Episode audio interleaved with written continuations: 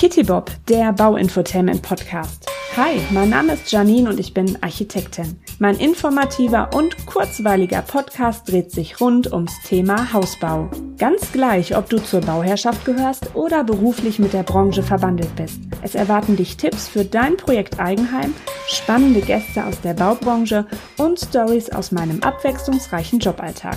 Ich würde mich sehr, sehr, sehr, sehr freuen, wenn du meinen Podcast abonnierst und ihn an Bauinteressierte weiterempfehlst. Und jetzt wünsche ich dir viel Spaß beim Zuhören. Für diese Folge habe ich mir wieder ein spannendes Thema gesucht, und zwar FOMO auf dem Immobilienmarkt.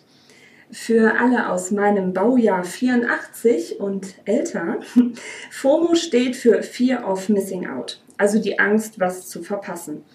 Die Verfügbarkeiten von Grundstücken und auch von gescheiten Bestandsimmobilien war oder ist auch immer noch knapp.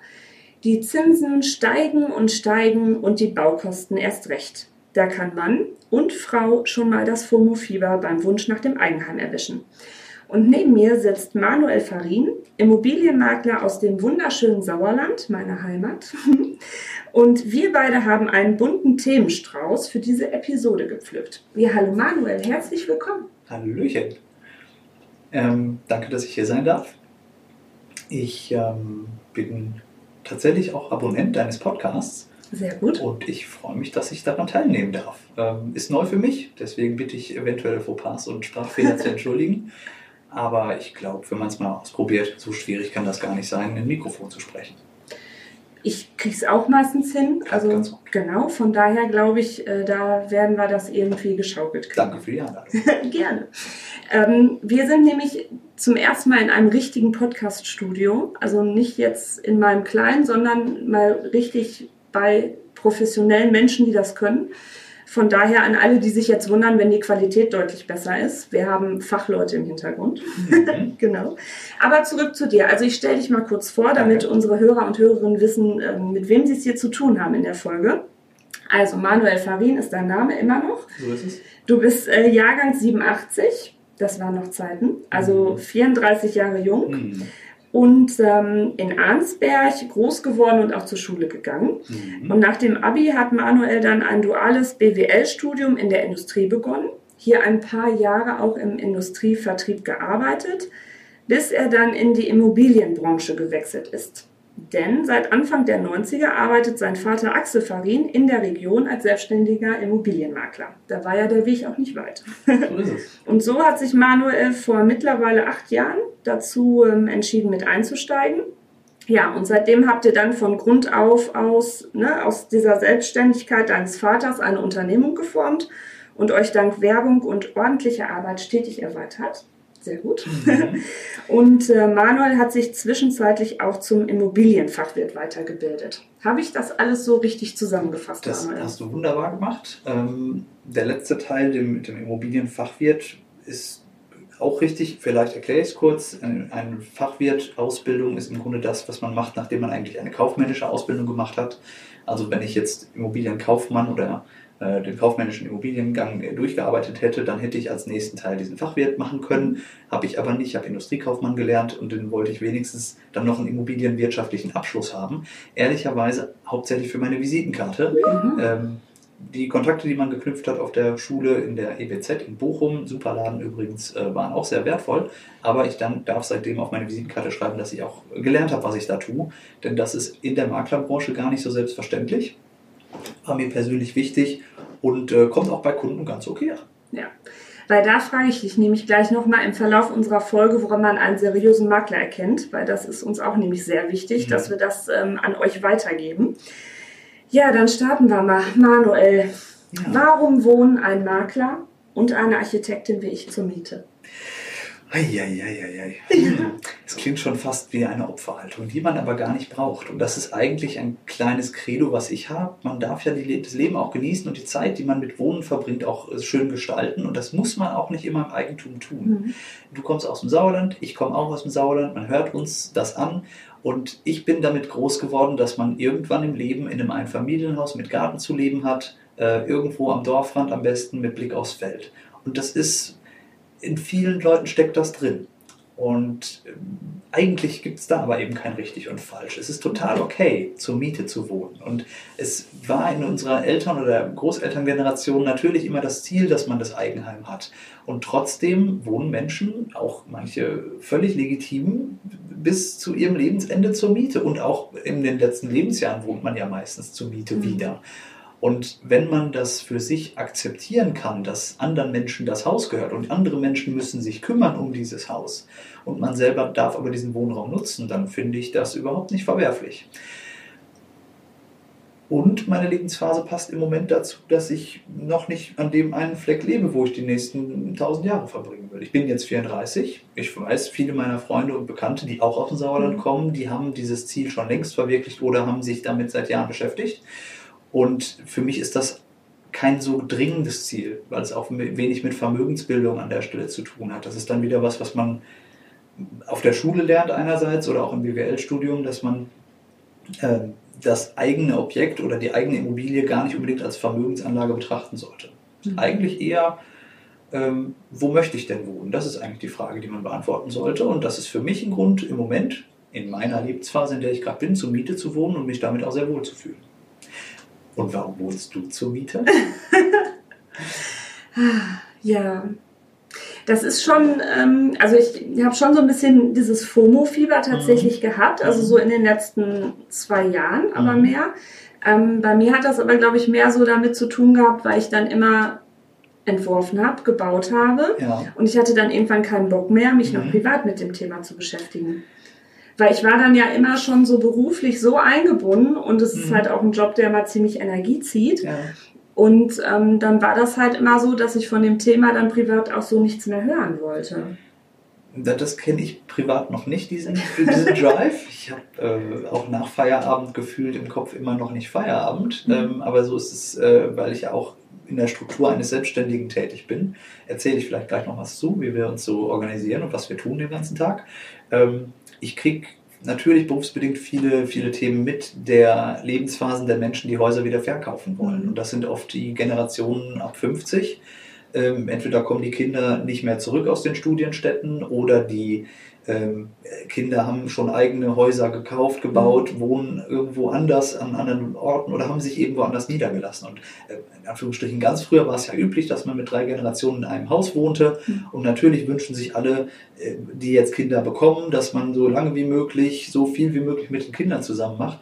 Aber inzwischen passen ja diese Lebensphasen gar nicht mehr zusammen, denn wenn jetzt die eigenen Kinder Kinder kriegen und den Lebensraum bräuchten, dann wollen die Eltern ja noch gar nicht ausziehen. Ja. Und dann ist dieses Haus in dem dann die Eltern möglicherweise wohnen, äh, übrig, wenn sie denn dann irgendwann ins Pflegeheim oder ins Seniorenheim ziehen möchten oder sich verkleinern wollen. Und dieses Haus, was übrig ist, das hat mich dann so geprägt, dass ich selber für mich gar nicht unbedingt möchte, dass ich irgendwann ein Haus übrig habe. Mhm. Oder dass ich sage, jetzt habe ich mich hier äh, mit Tausenden von Euros äh, in, in so ein Schloss eingebaut und stelle aber fest, nach nur 15 Jahren sind die Kinder nicht nur aus dem Kindergarten raus, aus der Schule raus, sondern in der Studienstadt, weil sie mit 21 ausgezogen sind. Und dann ist das Haus sowieso zu groß. Also diese mhm. Hülle, die man für sich als Lebensraum braucht, ist dann sehr schnell so groß oder so viel, so viel arbeitsaufwendig geworden, dass man dann sagt, jetzt ist sie wieder über. Also flexibler ist man, wenn man mietet. Ja, das stimmt, ja.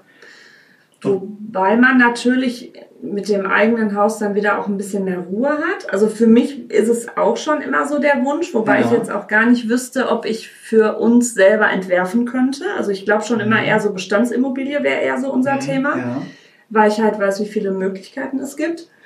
Und ja, ich hatte mich jetzt halt dann auch geärgert, dass wir jetzt so lange damit gewartet haben, weil jetzt sind wir ja ne, bei dem Thema, findet überhaupt noch ein Grundstück. Ja. Wenn man jetzt relativ verwöhnt ist, wie man als Kind aufgewachsen mhm. ist, schön ländlich mit großem Grundstück, schönem Haus, dann findet man vieles auch nicht mehr so schön oder so, obwohl auch alles teuer ist. Da muss man sich natürlich hinterfragen, okay, wenn ich die Wünsche habe, muss ich auch bereit sein, das zu zahlen. Ja, und wo kommen die Wünsche eigentlich her? Ist ja. es das, was ich wirklich brauche oder habe ich das halt nur durch meine Prägung mitbekommen mhm. und meine Eltern haben so gelebt und deswegen ist das das Normal? Mhm. Und dieses Normal zu hinterfragen gehört ja hoffentlich dazu, diesen Kaufwunsch zunächst mal zu festigen oder direkt zu verbuddeln, weil man sagt, ja, und dann ist es eine Phase, die wir jetzt zehn Jahre lang haben oder 15 Jahre lang und gut, die Annehmlichkeiten, die man dann eben in einem Einfamilienhaus schätzt, wie ein großer Garten, die kann man sich auch woanders suchen oder äh, zukaufen, wenn man das möchte. Aber ja, mein Job dient dazu, auch manchmal klar zu machen, was möchtest du eigentlich? Und das versuche ich ja durch Fragen stellen. Mhm. Ähm, und so bin ich ja naturgemäß für mich dann auch irgendwann an den Punkt gekommen, wo ich mich frage, wie will ich überhaupt wohnen? Und im Moment, und das, wie gesagt, kann ich nur betonen, die Lebensphase ist für mich der Punkt. Im Moment ist es für mich persönlich, privat super nützlich, mich nicht damit beschäftigen zu müssen, wie mein Dach aussieht und ob mein Rasen gemäht ist und ja, ob, ob meine Nachbarn den Gartenzaun irgendwie an die falsche Stelle gesetzt haben. Das ist für mich vielleicht auch, weil ich den Beruf mache, belastend mhm. und habe ich kein Hobby für. Also dann mache ich lieber andere Dinge mit meiner Zeit. genau. Ja. Ach, Erna hat schon wieder die Tonne rausgestellt. Wir ja. müssen auch rausstellen oder ich, so. Genau. Ähm, die Hecke geschnitten. Ja, ich ja. kenne das Phänomen. Weil mein Nachbar stellt mich meine Tonne immer mit raus. Aber wir so haben auch den Luxus. So unterschwellig. Ach, unterschwellig. Ja, die Idee ist, dass wir uns abwechseln. Aber der ist schneller als ich. Der macht das immer schon sonntags. Wenn ich eigentlich Montag die Tonne rausstellen müsste, stellt er die sonntags raus.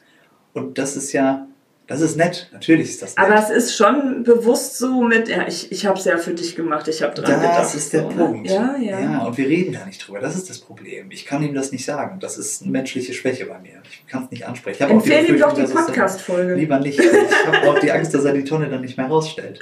Oh. Ja, ist, äh, ja, aber ich weiß, was du meinst. Ähm, es bringt Verpflichtungen mit sich, so ein eigenes mhm. Häuschen. Man hat ein eigenes Stück Land, man muss sich kümmern ich will jetzt gar nicht hier das, äh, das große Fund für die Miete aufmachen, aber ich glaube schon, klar ist, was man da eigentlich gerade tut, dann wird einem hoffentlich auch klar, welche guten Argumente es gibt, zur Miete zu wohnen. Und mhm. wie gesagt, gerade wenn es um Vermögensbildung geht, was mir immer als Hauptgrund präsentiert wird, warum man jetzt ein eigenes Haus kaufen sollte, dann muss ich ehrlich sagen, das ist eine ziemlich blöde Idee. Und das sehen wir auch gerade jetzt oder in den letzten drei Monaten, wie wenig Vermögen in so einem Einfamilienhaus stecken kann. Mhm äh, wenn es innerhalb von ja, ein paar Monaten äh, auf einmal keine Preissteigerung mehr gibt und Menschen damit rechnen, dass die Preise wieder irgendwann doch mal sinken, wie es jetzt in den Großstädten schon der Fall ist. Was auch hier auf dem Land, wo wir ja nun gerade sind, auch mal kommen wird mhm. und wahrscheinlich auch nicht mehr so lange hin ist. Also ein guter ähm, Bekannter von mir und auch Architekt, ähm, der hatte mal zu uns gesagt, als wir uns auch so mit ihm unterhalten haben über dieses Thema, ne? jetzt bin ich wieder mal bei meinem FOMO-Fieber, mhm. Alle bei uns im Freundeskreis sind auch so langsam gesettelt mit ihren Häusern, sei es Bestand, äh, Elternhaus übernommen oder ja. Neubau, wo du dann ja irgendwann so denkst, okay, ich stehe am Bahnhof, ist der Zug abgefahren? Mhm. Was ist jetzt passiert? Habe ich was verpasst? Aber auch da muss man ruhig bleiben, deswegen finde ich deine Einstellung auch schon super, wie du das gerade so gesagt hast, dass man mal so hinterfragen muss, okay, es ist auch, hat auch alles nicht nur Vorteile, ne? es gibt auch gewisse Nachteile. Ja, und es ist auch eine Lebensphase, die man dadurch ändert. Ja. Und auch das passt ja gar nicht zu jedem Zeitpunkt. Mhm. Ich will jetzt nicht allen Suchenden unterstellen, sie mhm. würden die falschen Ziele verfolgen, ganz im mhm. Gegenteil. Aber ich kriege eben mit, dass manche eben ihre Ziele gar nicht auf dem Schirm haben mhm. und eben diesen Trend verfolgen, den sie wahrnehmen. Ja. Und ähm, ja, insofern ähm, dann auch ihre Wünsche gar nicht formulieren können, wenn ich sie frage, wo sucht ihr, was sucht ihr, wie groß möchtet ihr wohnen. Mhm. Ähm, insofern sind unsere Berufe, auch wenn sie völlig verschieden sind, vielleicht an der Stelle noch relativ gleich, weil auch du musst ja mit den Menschen erstmal darüber sprechen, was sucht ihr und warum, wie groß muss es sein. Was ist euer Bedarf, was ist Wunsch? Ja, und am Ende kommst du ja sogar noch viel schneller an den Punkt zu sagen, die drei Quadratmeter kosten euch die und die Summe mhm. mehr. Mhm. Wohingegen bei mir in meinem ja, Erstkontakt mit Interessenten ja viel häufiger der Punkt ist, entweder hat jetzt dieses Haus die die Eigenschaften, die ihr gebrauchen könnt oder halt nicht. Wenn mhm. nicht, Pech, weil das nächste wartet vielleicht erst in vier Monaten auf euch, was genau mhm. an der Situation, äh, genau in der Lage ist, wo ihr hin wollt. Genau. Wo ich gerade meinen Bandwurmsatz wieder angefangen hatte, um dann wieder andere Sachen reinzumischen, wo ich sagte mit dem Bekannten.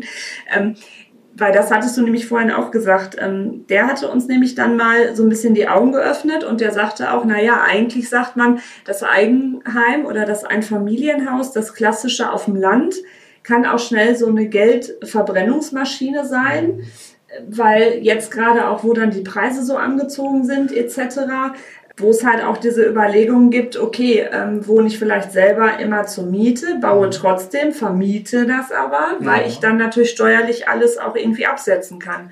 Oder baue ich ein Mehrfamilienhaus oder Einliegerwohnung mit drin. Das sind ja auch so Konstellationen, nur man muss es mögen. Ja, ja und, und auch da, ich hoffe, dass ich dich nicht arbeitslos mache, das möchte ich nicht. und doch muss ich sagen, man muss ja nicht immer bauen. Man mhm. muss ja nicht alles neu machen, was schon da ist, gerade auf dem Dorf. Mhm stehen da schon viele Gebäude, die auch in vielen Fällen gar nicht mehr so dringend genutzt werden. Oder und, eine Oma drin wohnt auf 300 Quadratmetern. Und eben ineffizient wohnt, ja. wenn man das mal so ganz platt sagen darf. Ich möchte natürlich menschliche Gefühle nicht in Effizienzsprüche packen, aber es ist nicht effizient in unserer Gesellschaft, wenn eine Person auf 300 Quadratmetern wohnt und das eigentlich vielleicht ändern möchte, aber sagt, oh, ein paar Jährchen mache ich noch und die vierköpfige Familie dann auf 65 Quadratmeter ja. wohnt. Wenn die beiden jetzt tauschen könnten, weiß nicht, wer die Welt besser Ort, ich weiß es nicht, mhm. aber vermutlich möchten beide das.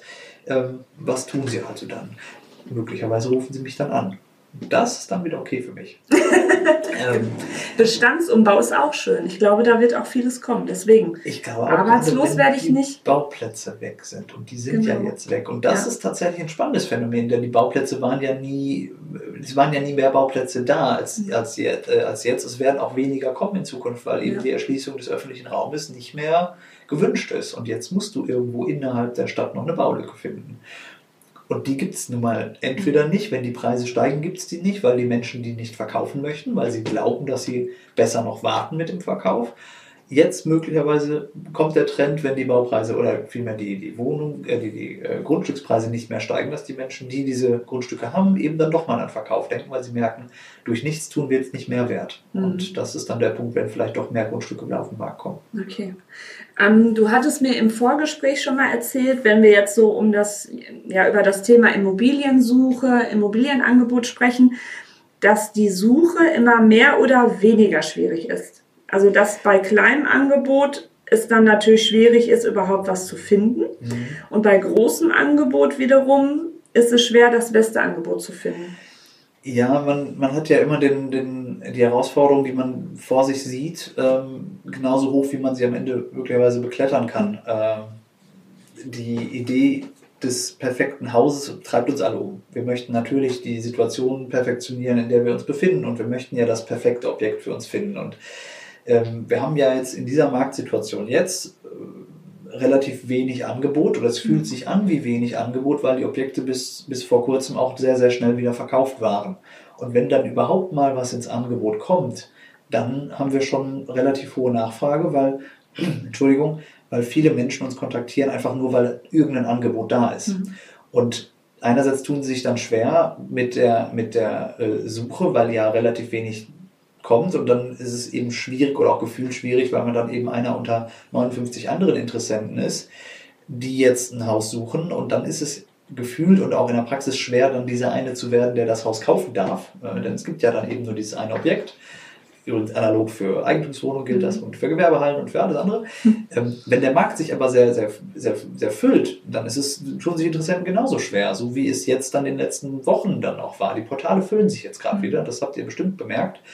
Ähm, und jetzt tun sich Menschen schwer, weil sie auf einmal nicht mehr wissen, ob denn vielleicht morgen ihr Traumhaus ins Angebot aufgenommen wird und morgen ihr Traumhaus auf einmal im Immobilienportal auftaucht. Was ah, okay. vor, vor Jahren eigentlich nicht mehr, da war keine Hoffnung mehr da. Da hieß es nur noch, da ist jetzt irgendwo ein Haus zu verkaufen. Zack. Dann stürzen wir uns drauf, weil jetzt ist dieses eine Haus da und bevor das nächste kommt, jetzt sofort muss mhm. es sein. Und dann bin ich halt der 70. Interessent. Aber ich versuche trotzdem den kompletten mhm. Weg zu gehen und vor allen Dingen sage ich dem Makler von vornherein, das ist mein Traumhaus. Einfach nur um es sehen zu können und irgendwie an diesem Prozess noch teilnehmen zu dürfen, um dann kurz vor Schluss zu merken, dass es das doch nicht war oder halt aus dem Rennen zu fliegen wieder, weil es zu viele Interessenten gibt. Ähm, wie gesagt, wenn jetzt das Portal sich füllt und auf einmal hast du 30 Objekte zur Auswahl in deiner Stadt, ja, welches nimmst du dann? Dann wird es eben doch wieder schwieriger, das Beste zu finden, weil dann muss man eben diese 30 miteinander vergleichen. Es ist anders schwer, aber es ist eben auch schwer. Und diese, diese Wünsche, die man da hat, kommen jetzt tatsächlich mehr zum Tragen, aber dazu muss man sie auch verbalisieren. Sonst wird es eben schwierig. Und ähm, mein Job, wo wir gerade davon reden, ist es ja eigentlich dabei zu helfen. Und diese Rolle möchte ich auch gerne wahrnehmen. Manchmal wird mir das nicht ja, angedient, diese Rolle. Manchmal möchte man gar nicht mit mir darüber reden, was gesucht wird, sondern nur Fotos sehen und dann will da jetzt rein und will das selber sehen. Mhm. Aber ich weiß, als ich, als ich damals mal angefangen habe, damals. früher, da habe ich noch aus alter Generation überliefertes Wissen erhalten, nämlich mit dem Interessenten vorher darüber zu sprechen, was er eigentlich sucht. Denn ich kenne ja das Haus, ich kenne ja die Objekte, die wir gerade im Angebot haben und ich kann auch beurteilen, ob das jetzt gerade ein seltenes Objekt ist, was wir hier gerade einmal im Leben verkaufen, mhm. oder ob dieses Haus mehr oder weniger in gleicher Form 60 Mal in der Straße steht. Und wenn dann ich die Antworten schon hören darf, was denn gesucht wird, dann kann ich ja auch dem Interessenten vorab schon mal sagen, wissen Sie was, wir können uns das angucken, aber Sie werden es nicht kaufen. Und ja, ich weiß, wie schwierig sich das anhört für jemanden, der was im Internet sieht und anklickt und dann sagt, das könnte mein Traumhaus sein. Und dann sagt der Makler, nee, ist es nicht. Das schlägt natürlich auch relativ schnell mal in, in Unglaube um und macht ja auch nicht mal glücklich, wenn der Makler sowas sagt. Ist ja auch ein hochemotionales Thema. Äh, Eigenheim. Suche, egal ob jetzt Bestand kaufen oder neu bauen. Äh, Lebenssituationen verändern sich. Wo bringe ich meine Familie für die nächsten ja, 15, 20, 30 Jahre unter? Wo frühstücke ich die nächsten 30 Mhm. Jahre morgens? Ähm, naja, und wenn einem diese, diese Rolle dann nicht zugebilligt wird, dann steht man eben als Makler vor der Situation, dass eben man Spaßbesichtigungen mit Interessenten macht. Das will der Makler nie, das ist Mhm. ja klar. Und der Interessent wiederum beschäftigt sich dann mit Häusern, mit denen er sich eigentlich nicht beschäftigen müsste, weil er das nicht wahrhaben will, was der Makler über ihn schon weiß. Gut, das ist ein Prozess, da muss man miteinander reden oder sollte man miteinander reden. Ähm, wir neigen als Makler natürlich dazu zu erahnen, dass wenn jemand ein Haus nur mal sehen will zum Spaß, dass wir ihn dann hinten anstellen. Und das Mhm. ist nicht schön für den Interessenten und vor allen Dingen ist es nicht, äh, nicht, nicht schön für, für den ganzen Prozess, wenn sowas ja, häufig passiert. Und gleichzeitig, wenn mich jemand anruft und sagt, ich habe mir schon 20 Häuser angeguckt und das 21. will ich jetzt kaufen, ja, warum sollte ich dann sofort losrennen und sofort mit diesem Interessenten äh, dahin? Ich will, dass er sich Gedanken macht, was er will und ich will, dass er es mir sagt. Denn dann kann ich auch ehrlich sagen, passt oder passt nicht. Und dann fahre ich auch mit einem Lächeln zum Termin und biete dem Haus, äh, biete dem Interessenten das Haus gerne an. Wie, wie läuft das denn jetzt ab? Angenommen, ähm, ich scrolle über eure sehr schöne ähm, Internetseite, Ja, natürlich. Ja, ne, natürlich, Ja, die ihr dann auch in den Show Notes finden werdet. Mhm. sehr gerne. Genau, also wir scrollen, scrollen, finden da was Schönes Mhm. und dann klicke ich da auf diesen Kontakt-Button und schreibe, ach ja, wie schön, ich Mhm. habe Interesse. Mhm. Wie läuft das dann weiter ab? Wir melden uns bei dir. Und Das ist zwar- schon mal gut. Ja, das muss auch so sein. Ja. Und zwar aller, allerhöchstens innerhalb der 24 Stunden. Das ist für uns immer so eine gedankliche Hürde, äh, zu sagen, äh, eigentlich will ich es am selben Tag noch machen. Ich will am selben Tag diesen Interessenten noch kontaktieren. Klar, Mhm. wenn der jetzt um 17.55 Uhr eine Nachricht schreibt, um 18 Uhr habe ich die nächste Besichtigung, dann werde ich nicht erst den Hörer in die Hand nehmen, weil ein Gespräch kann auch mal eine Viertelstunde oder 20 Ja. Minuten oder eine halbe Stunde dauern mit dem Interessenten.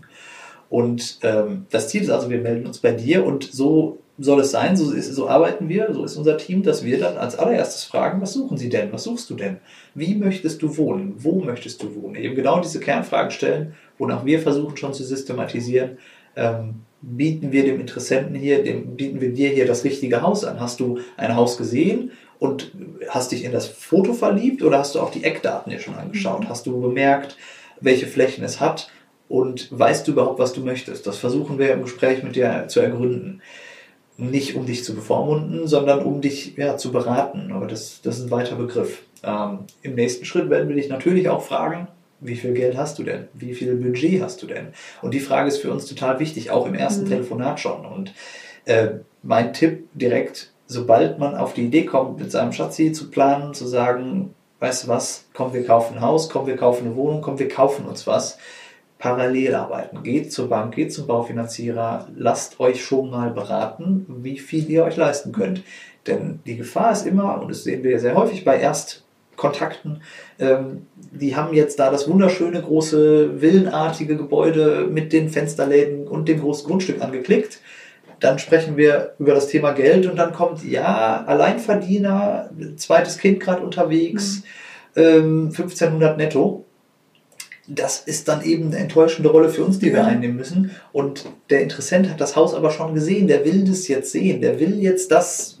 Hat schon Herzchen auf den Augen. Ja, er hat sich schon verliebt. Und wenn wir ihm dann sagen müssen, das wirst du dir nicht leisten können, ist es doof, weil dann hat er das Haus schon gesehen vorher. Und wird auch alle anderen Häuser, die kommen, mit diesem einen wunderschönen Haus vergleichen. Ob er er will oder nicht, unbewusst macht man das, hat. ne? Konnte er sich nie leisten, der Ja. Interessent. Das ist ärgerlich. Mhm. Aber er hat es jetzt gesehen und hat es verglichen. Und ähm, das ist schöner, wenn man solch, sich selber so, einen- so einen Ärger ersparen kann als Mensch, äh, sich erst Dinge anzugucken, die man sich nicht leisten kann, um dann hinterher alles andere damit zu vergleichen, was dann zwangsläufig nicht so schön sein kann. Mhm. Es ist leider meistens so, dass die teuersten Dinge die schönen sind und umgekehrt die nicht so schönen Dinge auch günstiger zu kriegen sind. Aber da kommst du ins Spiel.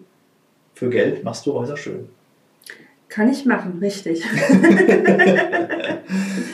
ja, also was ich natürlich jetzt einfacher finde bei ähm, Bestandsimmobilien oder so bei deinem Job, also erstmal finde ich das mega super gut, mega super gut. Mega super gut. Mega super gut. Ich muss, ich muss mich mal daran gewöhnen, nicht so ernst zu bleiben. Ich bin, es ist Freitagnachmittag, da Ja, darf, darf man es sagen. Ja, ja, wir Ja. haben Freitagnachmittag, draußen ist es glühende Hitze. Ja, Wir sitzen hier in einem schönen Studio, ja. ohne Tageslicht, Ohne Tages- ohne, doch, wir haben eine Belüftung, ne, oder? Nee, Nee, haben wir keine? wir haben jetzt noch ungefähr wie- zwei Stunden Sauerstoff, seitdem wir reden viel. und dann ist tot. Ist. Gut, ja. Nein, also ich finde das ähm, super gut, wie ihr mit den Interessenten redet, um auch rauszufinden, was ist euer Bedarf, euer Wunsch, weil das, du verlierst ja auch unheimlich viel Zeit bei so einer Immobiliensuche. Mhm. Das ist ja auch total wichtig, dass man sofort dann als Interessent auch weiß, okay, lohnt es sich jetzt noch, da irgendwie Zeit und Nerven zu investieren? Mhm. Oder sagt mir einer ehrlich, nee, sorry, wenn ihr das und das sucht, passt nicht. Ja. Oder ne,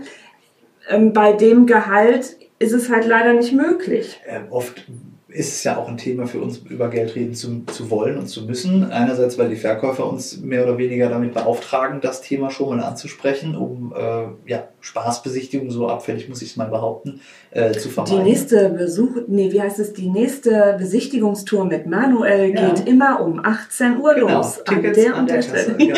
ähm, und Fährst du so einen Bus? Hast du so einen, so einen Busführerschein? Ich habe mal überlegt, ob ich ein Wohnmobil kaufe, um dann mit mein Büro direkt vors Haus zu stellen. Und dann würde ich tatsächlich so ein rotes Band noch, einen Cool. roten Teppich drauf rausmachen. Ähm, ja, beim nächsten Mal. Da komme ich dann mal mit Wohnmobil. Ich habe keins. Ich mag auch Immobilien lieber Mhm. als Mobilien. Na, guck. Sorry, ich habe dich abgelenkt, wieder mit meinen ähm, fachlichen Superfragen äh, Absolut. Einwänden. Ich bin, ich bin Genau. äh, ein bisschen aus dem Thema ab, ja. Äh, wie war die Frage? Ob ich mit dem Wohnmobil komme? Nein, Quatsch. Nein, wir waren noch gerade bei, ähm, genau, mit den Besichtigungstouren und dass man sich dann, ja, Ja. Ähm, wir fragen Menschen nach Geld. Wir fragen Menschen gerne nach Geld, um genau das Thema schon mal abzufrühstücken. Denn wenn wir erst in der Besichtigung äh, mal drüber reden, ob die sich das leisten können, das ist schlecht. Und ja, in den letzten Jahren war es ja tatsächlich auch so, dass wirklich dann auch mal 60 Kontakte in drei Tagen zusammenkamen, die jetzt alle dieses Haus sehen wollen. Und natürlich müssen wir vorher fragen und nicht erst mal besichtigen und mal über, drüber sinnieren, wie toll es wäre, in diesem Haus zu wohnen und dann mal drüber reden, ob man sich leisten kann. Äh, vielleicht kommt dir die Frage auch verwandt vor, äh, vor, eben mit den Interessenten im ersten Step schon über Geld reden zu müssen, Ja. über das Budget. Wir haben ja auch manchmal Objekte, nicht immer haben wir brandneue Häuser zu verkaufen, sondern eben gebraucht Immobilien, an denen man noch was machen muss. Und dann ist es immer gut, wenn wir im ersten Telefonat schon darüber reden, wie viel eigenes Geld möchten Sie ausgeben und wie viel Budget haben Sie noch für Renovierung, wie Ja. viel wollen Sie und können Sie selber machen. Da überschätzen sich viele Menschen. Ich glaube, dafür hast du einen ganzen, Mhm. ganzen Podcast zu, zu Mhm. Menschen, die sich überschätzen. Das ist leider ein großes Feld. Und äh, auch wir sind ja damit konfrontiert, dass wir immer mal wieder Baukosten äh, schätzen müssen und dann auch gerne mal sagen, ja, das Badezimmer, das ist noch gut. Es ist halt dunkelgelb und aus den 70ern, aber es ist noch gut. Und man dann kann eigentlich einziehen und es benutzen. wohnen. Ja, Genau. Natürlich. macht sich nur auf, halt auf Instagram nicht so Ja, geil, wenn ich und- da mich sexy in mein Badezimmer poste. Ja, Wobei ich könnte dann schnippen für Vorher-Nachher-Bild. Ich glaube, richtig sexy bist du dann, wenn du in dem Badezimmer gut aussiehst. Genau, dann hat man keine Probleme mehr. ah, Also man Ja. muss Badezimmer aus den 70ern nicht neu machen. Meistens sind die Leitungen noch völlig okay. Technisch sind die meistens total in Ordnung. Aber manche Menschen möchten da nicht drin wohnen und haben die Überlegung, dass wenn sie jetzt ihr Haus 30 Jahre bewohnen, dass sie dann sofort einmal alles rausreißen und alles wieder neu machen. Würde ich auch nicht immer so machen, kann man auch anders machen, aber eben man muss sich die Gedanken vorher machen, ist das so okay? Also redet mit uns, bitte fragt uns aus, fragt uns im Vorfeld über die Häuser aus. Äh, genau das möchten wir. Wir möchten das als Makler. Ich kann jetzt ehrlich gesagt nicht für alle Makler da draußen sprechen. Ich weiß, wie viele Plinsen da rum, rumlaufen. Sorry äh, für alle, die das hören und welche sind. Äh, ja, ihr habt manchmal Prügel verdient, liebe Makler. Ich weiß es und äh, ich darf es auch sagen.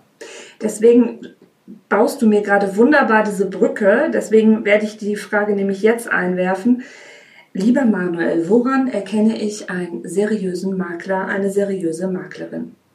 Aus meinem Naturell heraus kann ich die Frage gar nicht ernst beantworten, aber ich konzentriere mich jetzt mal und höre auf zu lachen. Ich, ich lebe ja auch mit dem Klischee, dass diese ganze Branche gar nicht seriös kann. Genauso wie du da draußen keinen einzigen ge seriösen Gebrauchtwagenhändler finden wirst. Manuel hat übrigens ein Poloshirt an, das passt schon. Aber Kragen nicht hoch. Nicht Nee, hoch. das stimmt, das nicht hoch. nicht. Nee. Ähm, seriös. Ja, woran erkennst du ein seriöses Geschäftsgebaren? Das ist eigentlich die Frage. Und ich verstehe bis heute nicht, dass diese Branche so durchsetzt ist von Deppen. Ja. Du kannst nicht anders sagen. Doch, ich verstehe es in einerseits schon. Es, es gibt keine Berufszulassungsregelung. Jeder kann Makler werden. Das heißt, auch Menschen, die schlechte Absichten haben, können der Kreisverwaltung äh, einen Antrag sticken. Dann, dann wird einmal das polizeiliche Führungszeugnis abgefragt. Wenn da jetzt kein Steuervergehen drin steht, dann überweist du irgendwie 150 Euro und zack, hast du dein Maklerzertifikat und kannst dir ein Ladenlokal mieten oder Echt? von zu Hause arbeiten. Wieso weiß ich das nicht? Ja, mach. Okay, los. Mach ich habe eine neue besser. Geschäftsidee. und du wirst nicht glauben, aber doch, du glaubst mir garantiert, fast jedes zweite Telefonat, wo man hinterher sagt, komm, das hättest du auch nicht gebraucht, sind Menschen, die mir sagen, ihren Job, den kann ich auch. Oh. Ja, passiert. Und ich kann das ja nachvollziehen, weil von außen sieht es ja auch manchmal sehr einfach aus, was wir tun. Und ganz ehrlich, das ist ja der Trick das ist ja das Geheimnis, dass wir das so machen, dass es nach außen hin einfach aussieht, weil wir dem Kunden eben den ganzen Heckmeck ersparen und den ganzen Blödsinn und diese ganze Rennerei. Und, und genau das ist der Punkt. Daran erkennst du einen seriösen Makler, wenn er die Dinge nicht nur dir einfach macht, sondern dir auch sagen kann, was er gerade gemacht hat, damit es auch einfach aussieht. Also allein schon Aktenrecherche erledigen scheint schon für viele Menschen eine große Hürde zu sein. Mhm. Für viele Eigentümer natürlich, weil sie keinen Plan haben, was für Akten über, ich gerade überhaupt meine. Ähm, aber dir brauche ich nicht sagen, was ein Grundriss ist. Mhm. Du weißt das. Mhm. Ein Eigentümer, der 30 Jahre lang in seinem Haus gewohnt hat, wenn ich den nach einem Grundriss frage, dann manchmal wird dann schon das Gesuche und dann hast du einen Grundriss, der stimmt aber gar nicht mehr, der entspricht mhm. nicht der Wahrheit. Und dann wäre es ja eigentlich schön, wenn der Makler sich kümmert und sagt, prima, dann zeichnen wir das Ding mal eben neu, denn es mhm. ist wirklich nicht so kompliziert. Und es sind eben solche Details, ähm, daran siehst du einerseits das Engagement des Maklers und die authentische Art und Weise, die macht es dann, glaube ich, zum seriösen Makler. Ähm, Im Zweifel langfristig niedergelassenen Menschen, der keinen allzu schlechten Ruf auf Google hat. Das wäre mhm. vielleicht so ein guter Hinweis. Und guck dir mal an, wie viel er im Angebot hat. Das wäre auch noch so ein Punkt. Wenn da genau gar kein einziges Objekt im Angebot ist oder vielleicht eins oder zwei, das ist eigentlich kein Vollzeitjob mehr dann. Mhm. Ähm, Makler als Vollzeitjob machst du, dann hast du immer fünf, sechs, sieben Objekte mindestens im Angebot und wir als Team von zwölf Leuten, wir haben im Schnitt so 35 bis 50 Immobilienangebote. Als ich bei uns angefangen habe, waren es 80 gleichzeitig. Und daran erkennst du schon, wir, wir leben vom erfolgreichen Verkaufen. Mhm. Und das geht nicht, wenn man jeden, alle fünf Minuten jemand über den Leisten ziehen möchte. Ja. Da komme ich dann gar nicht mehr zu. Es macht nur Sinn für uns, strukturiert und ordentlich Dinge abzuarbeiten und Fragen ehrlich zu beantworten, weil alles andere, das, dafür habe ich gar keine Zeit. Ja. Ja, und halt, was du am Anfang gesagt habt, wie ihr dann schon beim Erstkontakt mit den, ähm, mit den Interessenten umgeht, glaube ich. Ja, gut. Weil wenn mir das jetzt als Makler, sagen wir mal, scheißegal wäre, Hauptsache ich karre da die Leute an in meinem da, da Wohnmobil. genau. Äh, Hauptsache, ja, ist mir jetzt egal, werden die da drin glücklich oder nicht. Ja. Wobei, ich sag mal so, die meisten haben ja auch eine gute Menschenkenntnis. Sie werden das ja wahrscheinlich schon dann merken, was ist das jetzt hier? Darf ich dich mal unterbrechen? Ja. Der Interessent, der hat meistens gar keine Wahl. Mhm. Weil das Haus, das sieht, der sieht das Haus. Und dann ja. steckt da irgendein Makler hinter und mhm. dann ist das völlig egal, ob der Makler seriös ist und der will das Haus. Der will, der weiß ja. nur noch nicht genau, wie er an sein Ziel kommt. Stimmt. Und da ist ja auch wieder der Punkt. Klar, er kennt dann, ob der Makler seriös ist oder nicht, aber es ändert nichts dran, er will ja möglicherweise dieses Haus. Mhm. Der Verkäufer, wie erkennt der einen seriösen Makler? Und in der Frage beschäftigen wir uns schon ganz lange.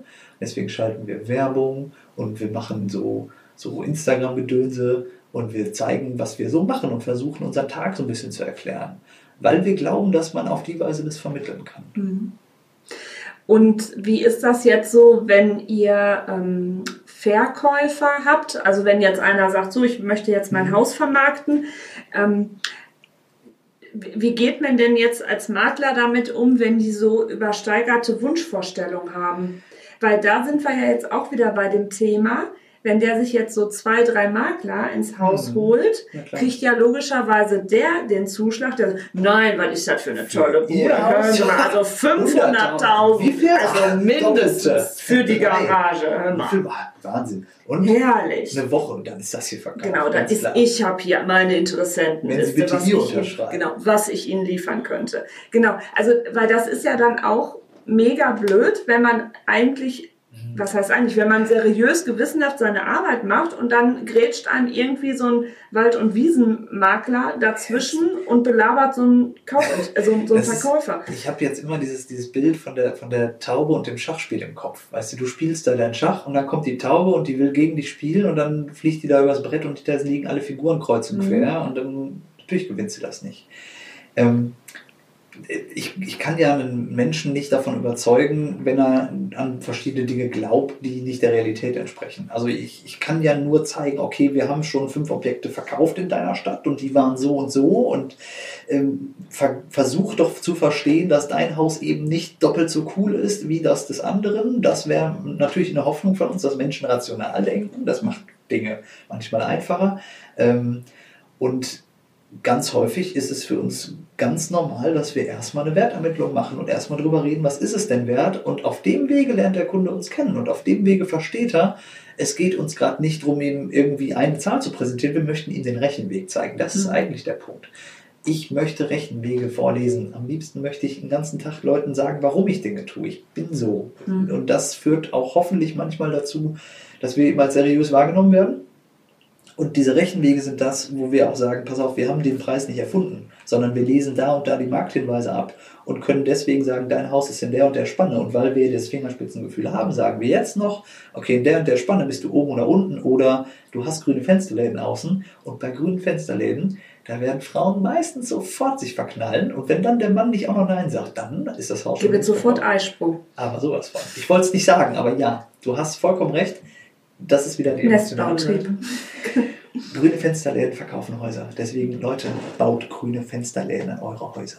Ich mag auch Fensterläden. Das oh ist oh ja, ich finde die süß. Also nicht bei Nobel, aber wenn du so, so diese Stadtvillen stilen ja. oder so, ich finde das total schön. Äh, da musst du mir jetzt mal eine kurze Frage beantworten. Mhm. Wann genau hat das, hat das Wort Stadtvilla seine Bedeutung verloren? als ähm, sämtliche Schlüssel fertig äh, Bauhersteller Gedöns, ja. genau. Ja äh, einfach damit angefangen haben. Also ich befürchte, dass das so ein bisschen Anfang der 2000er in diesem gruseligen Toskana-Stil begann, der so eigentlich nirgendwo hier... Terrakotta. Genau, mit ja. noch am besten Wischtechnik. Ja. ja. Ähm, so fing das, glaube so ich, dann wird an. Heute gar nicht mehr gebaut. So wird ja heute gar nicht nee, mehr. Das gibt's ja, heute ja, wobei jetzt hier, wo wir auch ein großes Neubaugebiet haben, wo unser Büro sitzt in der Nähe, bin ich doch fast voll in die Eisen gegangen, als ich dann sowas da sah, was so vor einem Jahr, ja, da ist sie noch, da ist sie noch. Unser Azubi sagt immer, wenn wir durch dieses Baugebiet fahren und lästern, wenn wir auf dem Weg zu unserem Haus sind, wir sollten dann auch mal eine Podcast-Folge aufnehmen oh zusammen. Nur da habe ich zu ihm gesagt, da müssen wir aufpassen. Sobald man weiß, wo wir unser Büro haben, wird es schwierig. Genau. Nein, aber ich, ich glaube echt, weil eigentlich sind das ja keine Villen in dem. Nein, das sind quadratische Kisten. Genau, wo die alle relativ ähnlich aussehen, wo wenn du mal ein bisschen Prosecco zu viel getrunken hast, wahrscheinlich dich noch an der Haustür irrst. Könnte passieren. Könnte passieren. Ja gut, das ist aber auch das Phänomen des deutschen Neubaugebietes. Das muss ja. man leider sagen. Ich Anthrazit, muss, weiß. Ich, ich mag total Neubaugebiete aus den 60er und 70er Jahren, weil da hast du diese Siedlungshäuschen und die heißen nicht umsonst Siedlungshäuschen, weil man da ja gesiedelt hat. Die haben sehr lange schlauchförmige Grundstücke und die haben eine sehr, aus meiner Sicht, emotional niedliche Bauform. Und die mhm. sind schön, die sind für eine Familie ideal geeignet. Du hast hinten noch ein bisschen Gärtchen dran. Ich, Ziegenstall für die Alte. So nämlich. Du kannst deinen eigenen Kartoffelacker da anlegen, wenn ja. du möchtest. Du kannst sogar ein paar Chicks einladen, nämlich Hühner. Du kannst Hühner halten. Ich ah, mag cool. das. Oh, ich will auch mal Hühner ja. haben. Und, und dann kommt nämlich das Neubaugebiet aus heute und da steht ein quadratisches Ding ja. und da ist dann das Grundstück 250 Quadratmeter groß und die Leute haben ihre Finanzierung ausgereizt, um zu kaufen. Ja. ja muss das sein? Ich mag das nicht. Ich mag diese kleinen alten Häuschen viel lieber. Ähm, aber das ist jetzt, ah, ich wollte gar keine, ah, verdammt, jetzt habe ich gewertet. Wir, wir werten schon die ganzen Minuten. Ja, merkst du nicht. Alles gut. Ja. du warst ja auch beim Bewerten, von daher. Ja, ja. und am Ende habe ich einen persönlichen Geschmack, ich gebe es mhm. ja offen zu. Ähm, und dennoch ist genau die Wertermittlung der Teil, wo ich einfach Zahlen zusammenwerfe und diesen Rechenweg erkläre. Jetzt weiß ich wieder, wovon ich war. Ähm, Rechenwege erklären. Ich möchte den Kunden zeigen, wo ich herkomme mit meiner Bewertung, warum ich die Zahlen auf den Zettel schreibe. Und weißt du was, wenn der dann einen Makler nimmt, der eben die Doppelte genannt hat, dann ist es so. Da kann ich dann auch nichts dran ändern. Und wenn ich das weiß, dass ich es nicht ändern kann, dann ist es auch in Ordnung. Dann ist es der sportliche Ehrgeiz, mit dem Kunden so ein bisschen hin und her, bis er dann sagt, ja, oh, passt, wir machen das so, ihr Konzept finde ich in Ordnung. Aber ich werde nicht, ich werd nicht auf die Idee kommen zu sagen, wissen wir, probieren es mal fürs Doppelte, weil wir haben ja vier Jahre Zeit. Mhm. Äh, so viel Zeit habe ich nicht, so viel Zeit möchte ich auch dem Kunden nicht nehmen. Und da ist wieder der Punkt, wenn irgendjemand dem anderen dann glaubt, dann mag es so sein, dann waren meine Argumente nicht stark genug. Ja, toller wäre es, wenn ich alle Aufträge der Welt kriege als Makler, aber am Ende des Tages, irgendwann muss auch mal Irgendwann reicht es auch mal. Ja. Und du glaubst, also ja, du hast ja schon angesprochen, es gibt Kunden, die wählen den Makler nach der höchsten Zahl aus, nach dem höchsten Verkaufspreis oder nach der höchsten Preisvorstellung.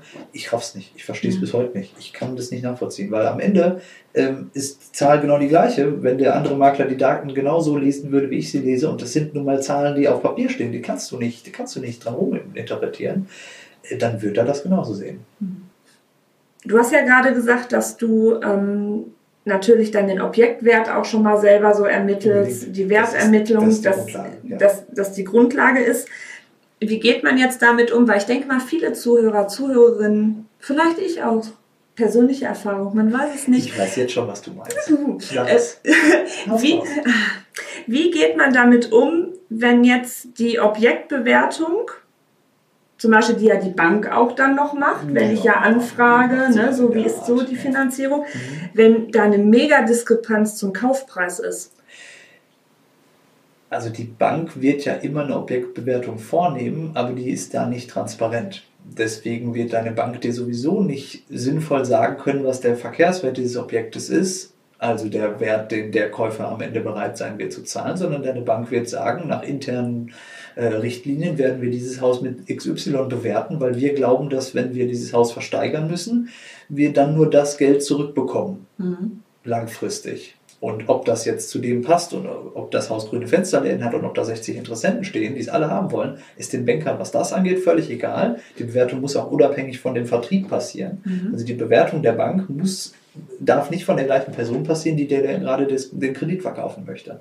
Ähm, Okay. Und dafür kriegt die Bank Unterlagen. Wir sind es aber auch sehr, sehr häufig äh, gewohnt, dass im Grunde die Darlehensverträge fast unterschriftsreif davor liegen und dann erst die Bank eine Bewertung macht. Einfach um ihre Zahlen dann noch in der, in der Akte zu haben. Also dann erst schicken die einen raus und der bewertet dann auch nicht, sondern bewertet wird dann im Büro bei der Bank, ähm, sondern der, der rausgeschickt wird, der macht da drei Fotos vom Straßenschild, äh, scannt mal eben ab, ob der, der, das Wohnzimmer wirklich irgendwie 20 Quadratmeter hat oder ob es größer oder kleiner ist, äh, sucht ein bisschen nach Mängeln, aber schnüffelt jetzt auch nicht in jedem Raum rum und ist nach, nach 20 Minuten wieder weg. Und dann kriegt dieser Objektbewerter, der da rausgeschickt wird, kriegt da 35 Euro für, so einen Termin und hat auch überhaupt keine oder muss gar keine Ahnung von Immobilien haben, um so einen Termin wahrzunehmen. Und diese Infos, die die Bank dann hat, die sortieren die in ihr Schema und sagen dann, okay, Belagungswert ist für uns XY, aber ob das Haus jetzt schön ist oder niedlich oder am Markt gute oder schlechte Chancen haben wird, das ist der Bank, der Bank egal. Und ich ahne schon, dass du mich gleich fragen wirst, wie kommt es dann, dass ein Haus mal 100.000 Euro zu teuer angeboten wird, wenn ihr es doch bewertet habt? Ja, der Punkt ist, Menschen, ne, also wenn Verkäufer sagen, wir wollen aber diesen Preis und dann sind wir 5.000 Euro auseinander, dann lasse ich mich als Makler auch mal gerne dazu hinreißen, zu sagen, ja komm, die wollen das so und wenn sie halt vier Wochen länger warten, dann kommt vielleicht der eine, der es zahlt. Ähm, Und andererseits, wenn wir diese grünen Fensterläden sehen, dann können wir natürlich in der Wertermittlung errechnen, was das Haus theoretisch wert wäre. Mhm. Aber wir alle wissen, dass die im Materialwert diese Fensterläden, keine Ahnung, 500 Euro kosten, ein bisschen Holz, ein bisschen Farbe und ein bisschen machen. Aber in der Praxis, wenn Menschen diese Fensterläden sehen, werden sie sich verknallen und werden ihr Scheckbuch zücken und äh, in dieses Haus kaufen möchten. Und wenn es dann, Thomas, ich wollte das schon immer. oh Jane, ich werde es dir kaufen. Genau. Ja, Regine. Und äh, wenn dann eben 60 Interessenten da sind und dann ist da dieses eine Haus, dann zahlen die möglicherweise mehr und dann pokern sie sich hoch und dann ja, ist das Haus am Ende mehr wert. Und dieses eine verkaufte Haus sorgt dafür, dass unsere Marktdaten beim nächsten Hausverkauf sagen, Häuser in dieser Region, in dieser Straße sind viel wert und deswegen sollte man sie höher ansetzen im Verkaufspreis.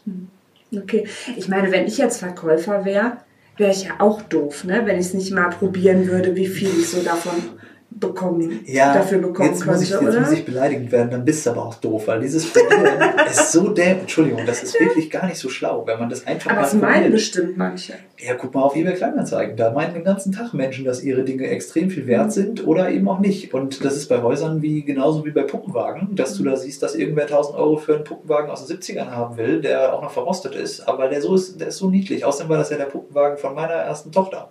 Und dieser, dieser gefühlte Wert äh, zu dem reellen Wert der ist ja bei Häusern genauso. Die Leute haben das Haus mit eigenen Händen gebaut oder eben damals vor, weiß nicht, 50 Jahren dahingestellt.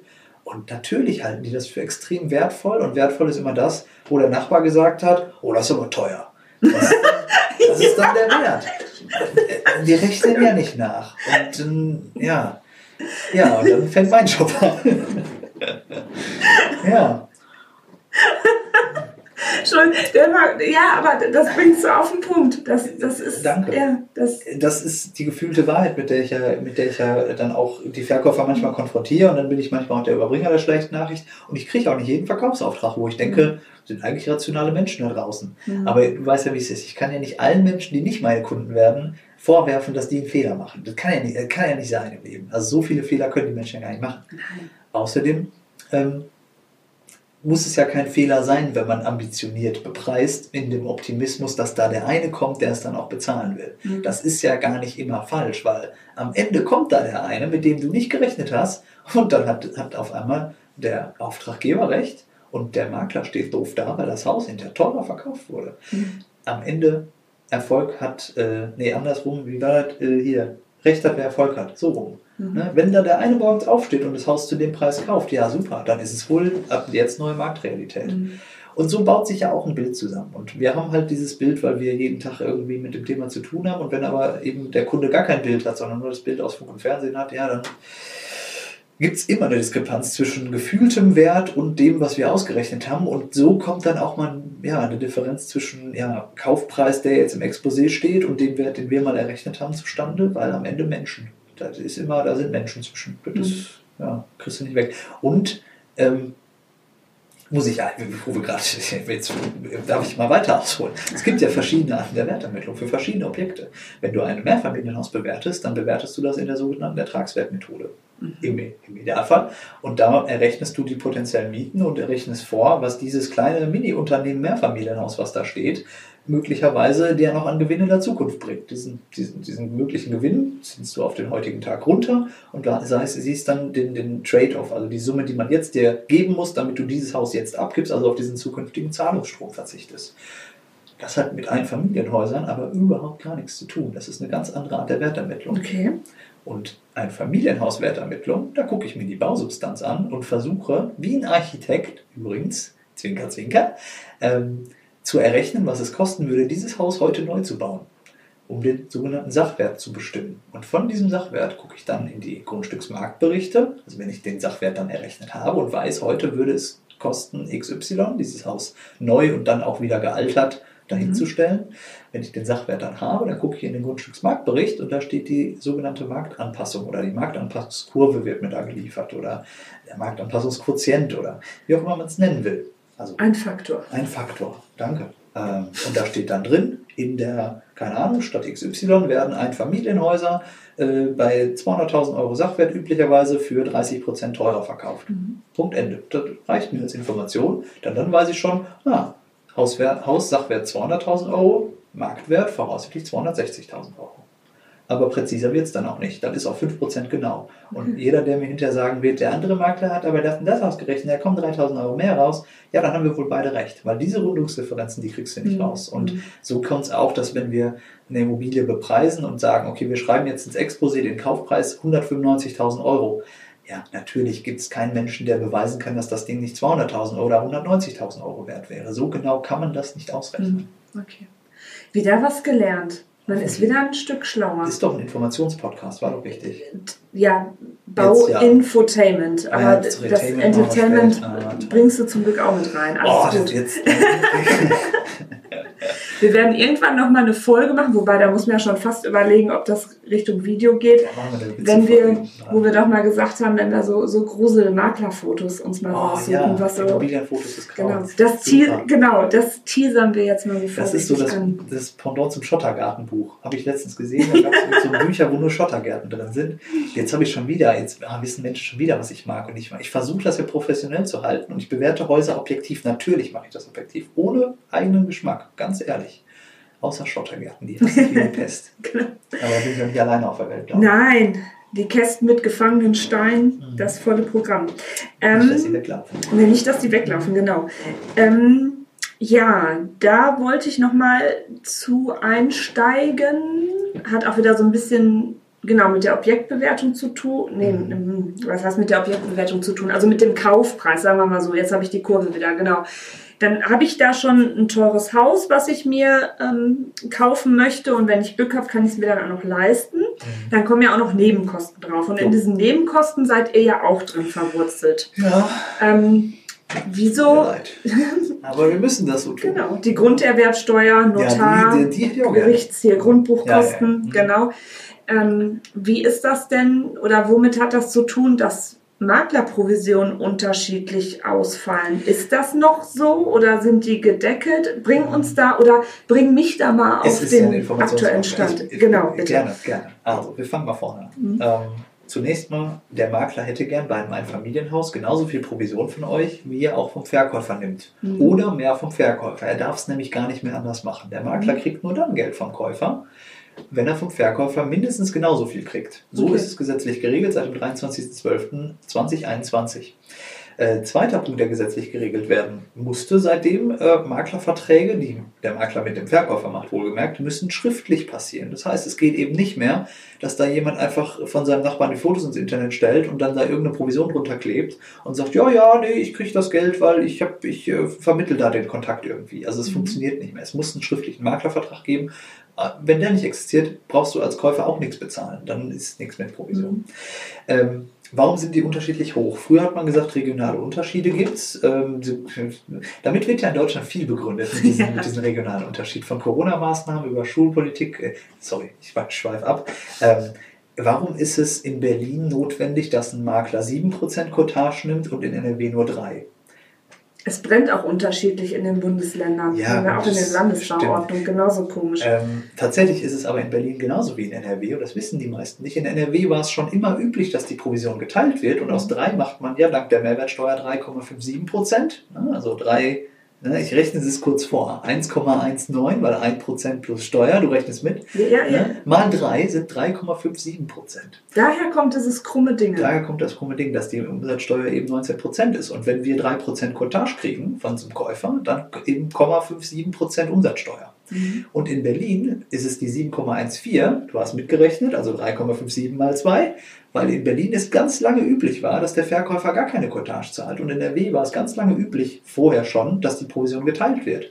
Also während in Berlin der Makler aussieht wie ein raffiger Raffzahn und in NRW nur so halb, ist es aber am Ende das gleiche in grün, außer in NRW zahlen, wie gesagt, Verkäufer und Käufer den Makler gleich viel. Und wie gesagt, bisher, bevor dieses Gesetz kam, war es in Berlin so, dass der Verkäufer den Makler überhaupt nicht bezahlt hat, sondern nur der Käufer.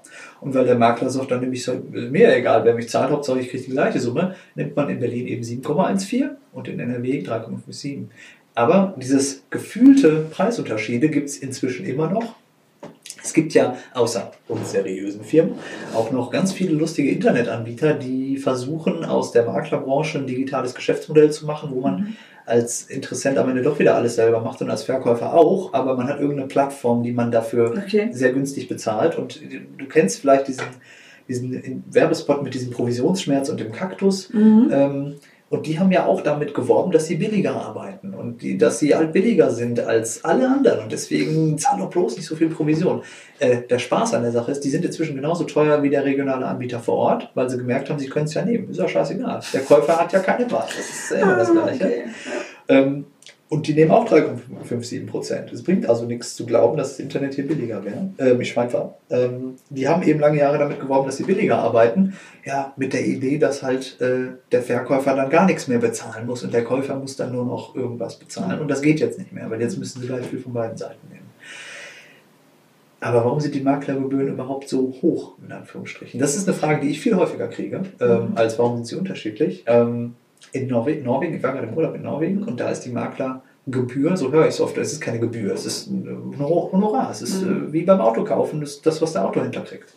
Äh, Das in Norwegen bezahlt man an den Makler 1,5% Provision. Der Makler übernimmt im Übrigen, äh, ich glaube in Schweden ist das auch noch Notarsfunktion. Der kriegt da auch noch Geld für, aber Mhm. es ist halt eine andere Art der Maklerprovision. Und hier in Deutschland ist es so, dass wir vielfältige Aufgaben übernehmen, in der Regel, und im Zweifel auch den Notar noch halbwegs steuern. Das hört der Notar natürlich nicht gerne, aber Mhm. ohne uns wüsste der Notar gar nicht, was er in den Vertrag schreiben sollte, weil wir dem Notar das alles mitgeben und Ja, mitschicken. die und ganzen Informationen bündeln, rüber schicken. ja, und auch dafür sorgen, und auch das wird ein Notar nicht gerne hören. Sorry, liebe Notare, aber auch wir sorgen dafür, dass der Notar nicht übergriffig dem Käufer oder Verkäufer gegenüber tritt. Das wird besser in den letzten Jahren. Aber als ich damals früher angefangen habe, war es üblich, dass sich der Notar nicht anruft. Der Notar ruft niemals den Makler an. Das, dazu würde sich der Notar niemals herablassen, weil der Notar sitzt auf einem ganz hohen Ross. Der ist ja schließlich halber Staatsbeamter. Und inzwischen ist es auch schon so, dass wir auch Dienstleistungsnotare um uns herum haben und das ist super.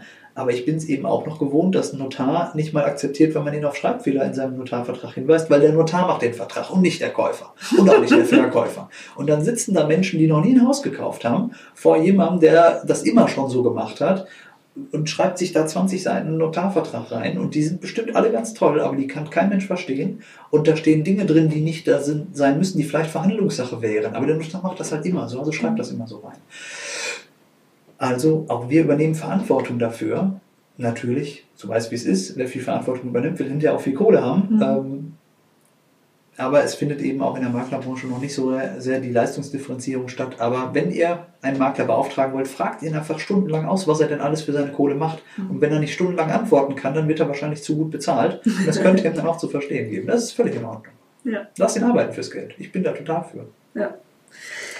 Ja, jetzt wieder Glaskugel. Okay, ja, auf jeden Fall. Ich habe sie wieder vorbereitet. Ja, sie, genau. Juh. Ähm, ja, was heißt Glaskugel? Ne? Also wie ist denn so die aktuelle oh, Lage auf dem Immobilienmarkt? Ähm, Lage ist, ist, gut. ist Lage, gut. Lage, Lage, Lage, Lage. Mhm.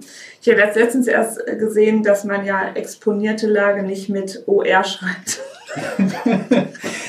als ich was beschreiben musste in einer Baubeschreibung. Ich musste es doch tatsächlich googeln.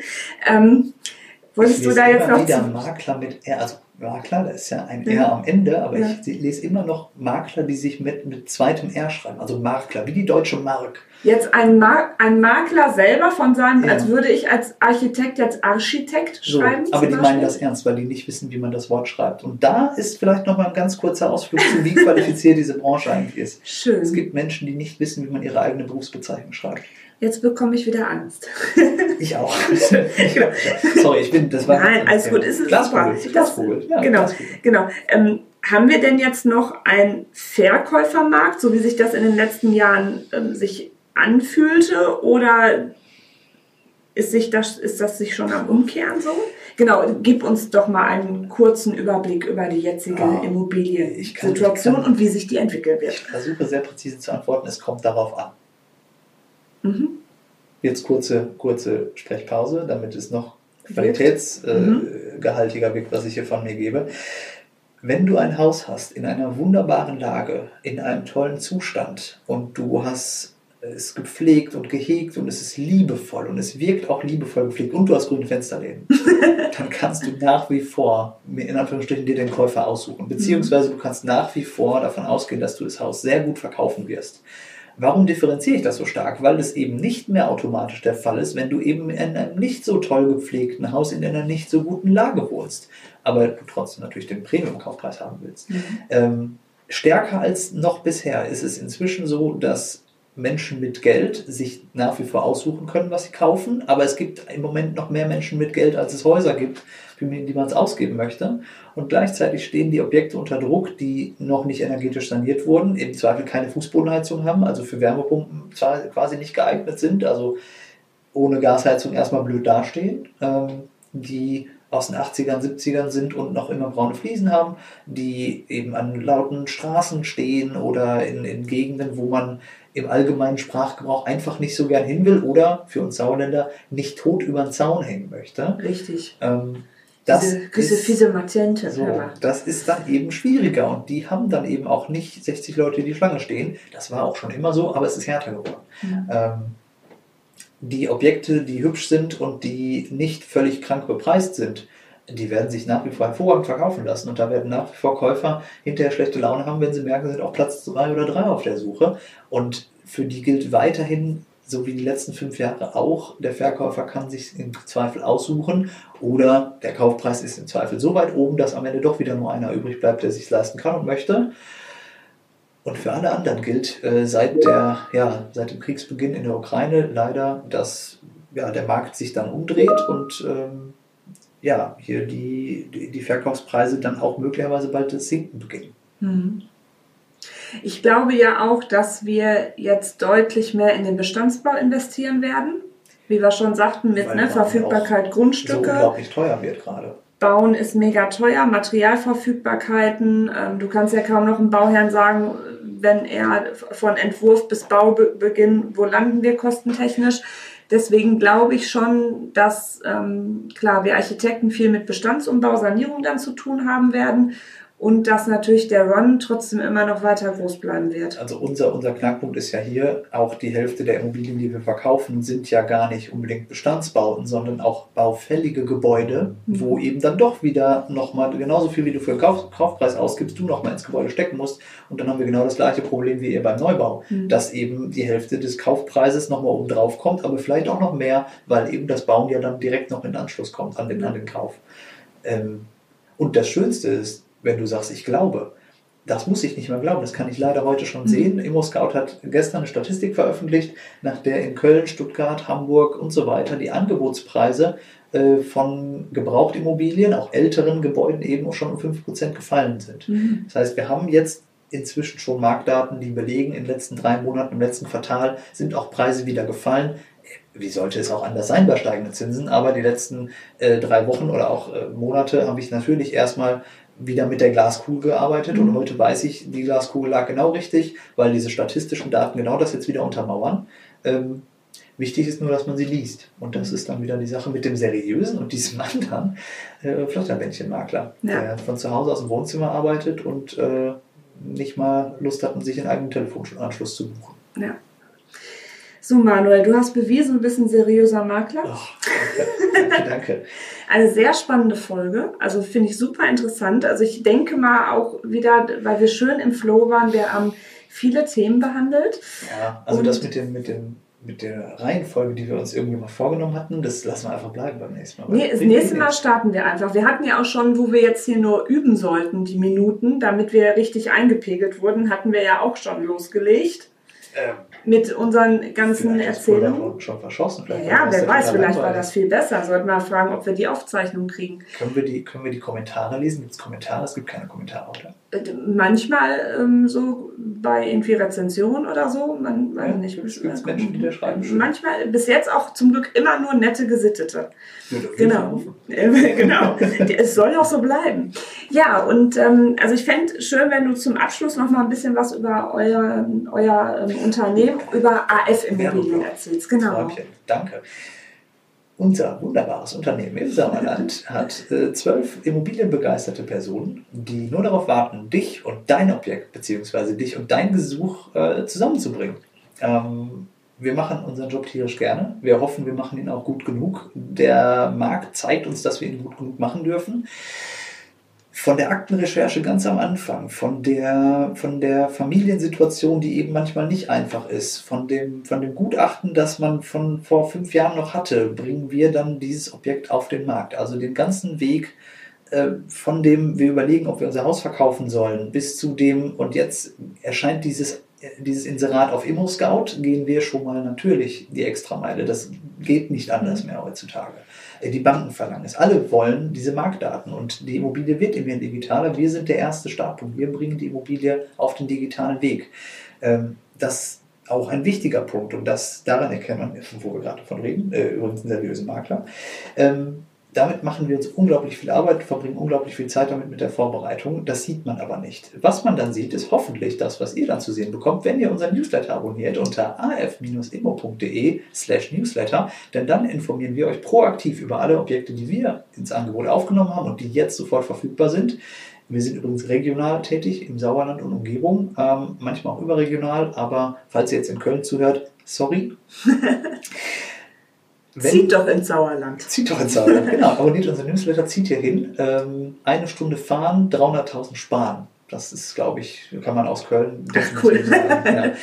Ähm, wenn ihr dann Lust habt, mit uns Häuser zu besichtigen, dann ruft uns gerne an. Wir mögen nach wie vor den menschlichen Kontakt. Wir finden es total cool. Wir reden gerne mit euch über eure Wünsche. Wir möchten das hören. Wir möchten euch kennenlernen und dann möchten wir mit euch euer Traumhaus finden.